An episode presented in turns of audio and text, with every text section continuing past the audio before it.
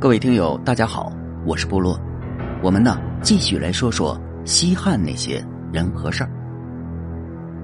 这一集啊，我们来说说吕后的那位情夫吧。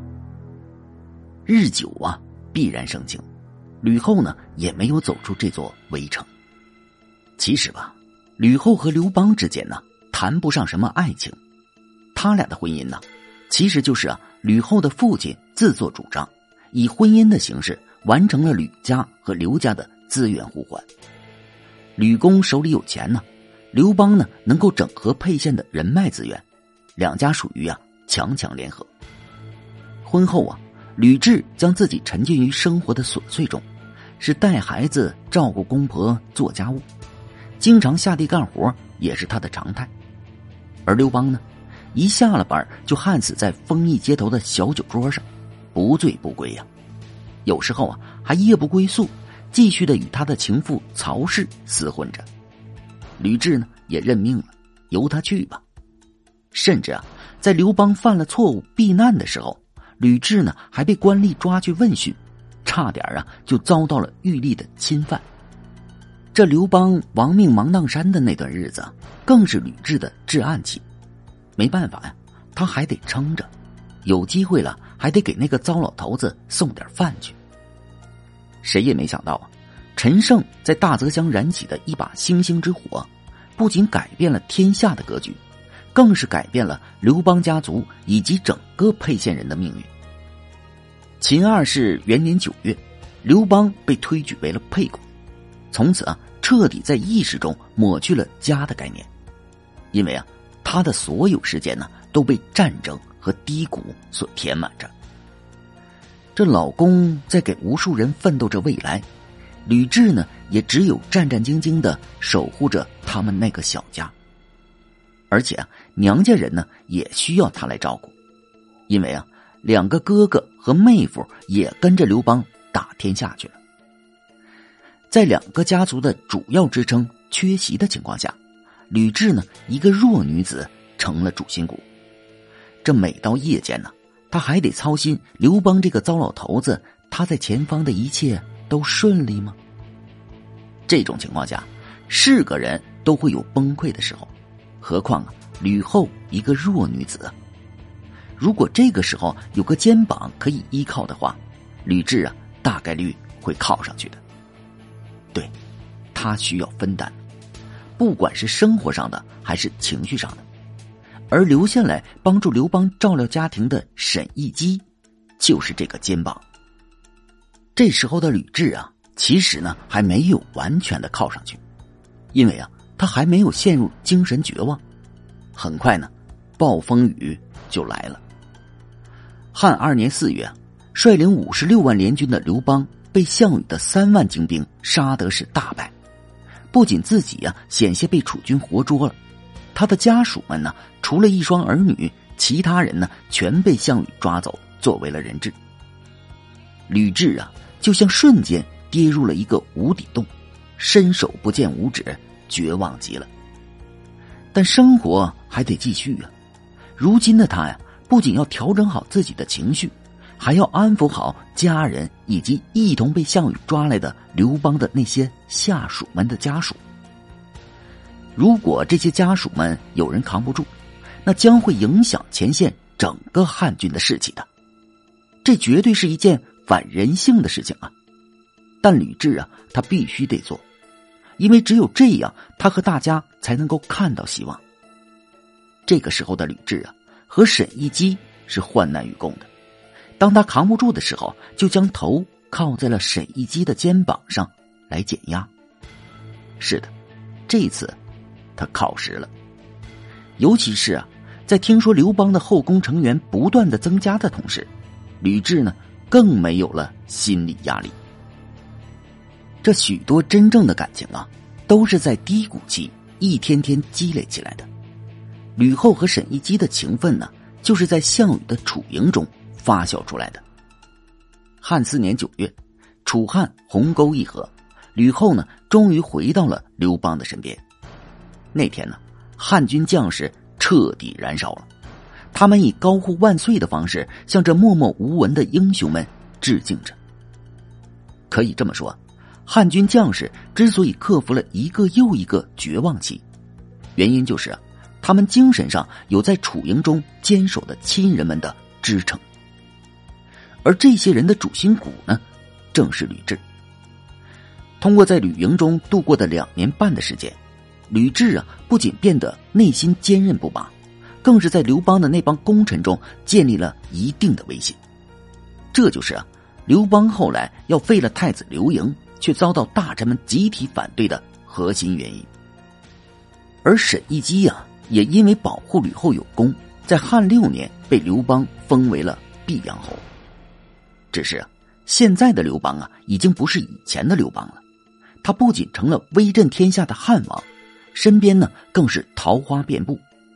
吕雉已经衰老的容颜，在刘邦面前根本就没有竞争优势了。瞧瞧，戚夫人的闺房中又传出了刘邦和美人的欢声笑语。没办法呀，吕雉呢只有打碎牙和血往肚子里吞，只要保住他和儿子的地位就行了。汉帝国建立之后啊，刘邦外出平叛几乎啊就是常态了。于是啊，长安城的政事啊就都交给了吕后来打理。而曾经的精神寄托沈一基呢，也成了他工作上的得力助手。男女搭配，干活不累吗？这虽然两人呢已经成为了事实上的情人关系，但这一阶段的吕后呢还得保持克制，毕竟啊，老公刘邦。还在呢。再说了，刘邦想废掉儿子刘盈的事儿，也够让他闹心的了。刘邦驾崩后啊，吕后不仅在权力上进阶一步，同时呢，他和老情人沈一基的关系也由潜伏模式切换为公开模式。大家呀都知道，这吕后啊拜沈一基为九卿之一的典客，负责汉帝国的外交事务。有人呢。将吕后和沈一基的事儿告知了汉惠帝刘盈，刘盈呢直接就将沈亦基给抓了，准备啊杀掉他。吕后啊是干着急没办法呀，因为啊如果他向儿子求情的话，那就正好坐实了他和沈亦基的关系了。幸亏啊汉惠帝的男宠鸿儒懂事，硬是通过鼻涕和眼泪将沈一基给救了下来。汉高后元年呢，是沈一基其人生的巅峰时刻，因为啊，在汉惠帝驾崩之后，吕后成为了汉帝国事实上的皇帝，主导这一切。在将反对自己封吕家人为王的右丞相王林踢出局后啊，吕后迁左丞相陈平为右丞相，以沈亦基为左丞相。这作为左丞相的沈一基呢，根本就不干丞相的活他常驻长乐宫。充当着郎中令的角色。早期的汉帝国啊，有两大行政系统：以皇帝为首的宫廷权力系统，以丞相为首的政府权力系统。而沈亦基所起的作用啊，就是沟通协调这两大系统的。吕后执政的七年，沈亦基的府上永远是车水马龙的热闹场景，那些想往上走一步的人都争着走沈亦基的门路。这种场景啊，也只有在吕后当政时才能维持。可问题是，吕后迟早有走的那一天呢。听说陈平、周勃等那帮被抢了蛋糕的功臣们，早就摩拳擦掌，准备在吕后驾崩之后对整个吕氏集团发难呢。这果然呢，吕后前脚刚走，长安城啊就腥风血雨，一切跟吕后有关联的人都被斩草除根了。神奇的是，与李后集团深度绑定多年的沈一基呢，却完全没有受到波及。虽然失去了左丞相的位子，但好歹是保住了性命。再说，他还是列侯呢，起码吃喝不愁啊。这些啊，都要归功于沈一基交的两个朋友，陆贾和平原君朱建。正是靠这两个人的活动啊，沈一基呢才保住了性命。这汉文帝登基的第三年呢，淮南王刘长来到了长安，他直接就以藏在袖中的铁锤将沈一基击杀了。原因是，吕后当年杀他母亲时，沈一基呢求情不给力。可这和人家沈一基有啥关系啊？吕后真的要杀谁？难道是他一个沈一基能阻挡的吗？嘿，也就是一个由头罢了。完了啊！汉文帝呢也没有追究弟弟杀人的过错，此事呢就算翻篇了。究其原因呢，大家肯定都觉得，吕后的人嘛，杀了就杀了吧。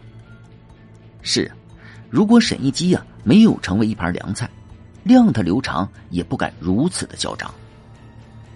所以说呀，有时候啊，短暂的辉煌并不一定都是好事，不过是啊海市蜃楼罢了。就像沈一基，以他的资历和才能，是根本做不到丞相的，以至于后来啊遭到了反噬。但沈一基这个人呢，其实还好，他站在高处时啊，并没有什么恶劣的行径。相反呢，在汉惠帝驾崩之后啊，他还及时的阻挡了吕后伸向功臣派的屠刀。这也可能是啊，他能交到平原君朱建、大外交家陆贾这样的精英朋友吧。故而啊，也能得到他们的及时帮助。但身处政治的江湖，沈一基呢，既然被打上了吕氏集团的标签，就必然呢会被功臣派集体视为眼中钉的。淮安王刘长呢，只是做了有些人敢想而不敢做的事情而已。好，感谢您收听本集故事。如果喜欢部落，请点击关注和订阅吧。感谢您支持部落，谢谢。